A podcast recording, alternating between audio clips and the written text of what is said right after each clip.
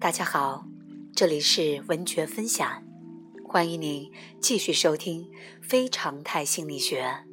作者超个人心理学奠基人、著名心理学家、全息呼吸法创始人格罗夫博士。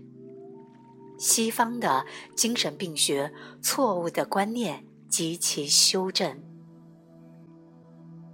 置换疗法和强有力的经验技术的出现，再次将全息状态引进了现代精神病学的治疗技术当中。但是，从一开始，主流的学术界对这些方法就一直持有强烈的抵制态度，并未将其视为治疗方法，或对其观念挑战的对手而接受他们。要改变我们二十世纪前叶所形成的对全息状态的根深蒂固的看法，纵然有大量的专业杂志和书籍当中所发表的许多证据，亦是不够的。二十世纪六十年代的一些年轻人滥用致幻剂所导致的问题，以及为寻求轰动效应的记者对大众的误导，使情况更加复杂。从而使人们不能客观地评价置换疗法的潜力和其使用中伴随的风险。尽管有大量的反证，主流的精神病治疗家们仍然坚持认为所有全息状态是病态的。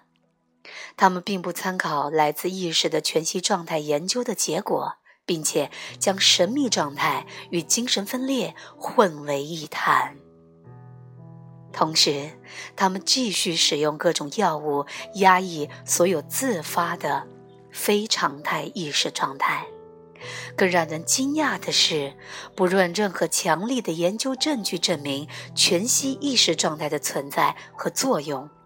例如来自于历史研究、比较宗教、人类学的研究。还有各种现代意识的研究，如超个人心理学、置换治疗、经验性心理治疗、催眠治疗、死亡学或改变心智技术的实验室研究。这些主流科学家们都将其任意忽视、扭曲，甚至是误解。主流科学家们对待以上学科的研究结果的态度之严厉古板。不禁使人想起基督教基本教义派的保守主义者。令人十分惊讶的是，这种与科学研究精神截然相反的态度，究竟是何时发生在科学界里的呢？四十多年的意识研究，使我相信，认真而严肃地检查全息状态研究的资料，不仅对精神治疗的理论和实践。而且对西方的科学世界观都会产生深远的影响。现代科学能够维持及物质主义哲学的唯一方法，就是系统的排斥和监察所有与全息状态有关的资料。但是，从更广阔的历史发展来看，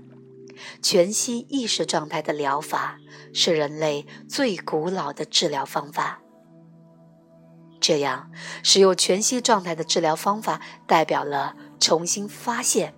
重新用现代语言来尝试人类学家已经记录的古代和原始社会所用的精神治疗，特别是萨满教的宗教程序。